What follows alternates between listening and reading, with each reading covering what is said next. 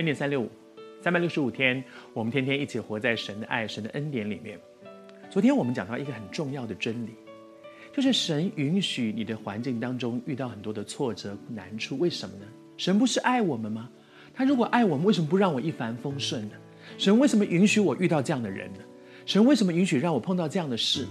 神为什么允许这些莫名其妙的事情临到我的生命当中来呢？从雅各的身上你会发现，神其实不是故意要让雅各去遇到这些，然后让雅各难过，让雅各不舒服，不是。是雅各常常在平安稳妥的时候，就走到自己的路上去了，走到自己的想法里面去了。而神知道那是一条不对的路，而那个时候，我也相信神用各种方法向雅各说话，但他听不进去，他觉得我聪明极了，听我的就好了，我自己知道该怎么办。神只好运用一些环境当中的难处，让这些难处临到雅各的生命里面，以至于雅各会发现说：“我没有我想的那么聪明，我没有我想的那么有能力。主啊，你救我！”这个时候，雅各的心向神打开，难处里面，我们的心向神打开，我们才听得进去神对我们所说的话。很多人说：“为什么神总是要把我搞到那样子了才伸手？”不是神一直伸手，只是你没有走到那一步的时候，你也不要神的手。而这个时候，神让我们看见他的手始终在我们旁边，他始终向我们的心说话。当雅各往回走的时候，我继续读给你听。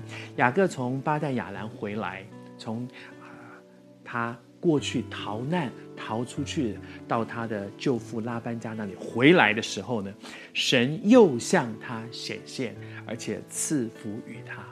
你会发现，这个时候他没有遇到什么难处啊，他走回来了。可是神继续向他显现，神继续向他说话，所以你知道吗？神不是只有在我走投无路的时候才说话，神不是只有在我走不下去的时候才伸手救把我，好像神就在旁边一直看着我，活该，你走吧，走吧，走吧，哦，快到了，我才救你。不是，神一直在我们的旁边，神一直向我们伸手，只是当我们自以为能的时候，你不要神的手。这个时候，神继续向雅各说话。神是一路指引的神，不是只有在死荫的幽谷，他指引我们。什么时候你愿意聆听神向你的心说话，你总是会听见他向你说话。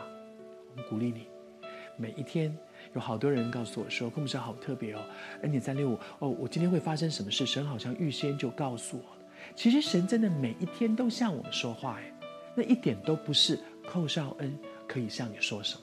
我和你一样，是一个需要神对我说话的人，而神把恩典三六五摆在我们的生命当中，只是告诉我们，透过圣经，他真的是每一天都可以向我们说话。不要等到走投无路才来找神，每一天，像此刻的雅各，继续活在神的赐福里，继续聆听神向你的心说话。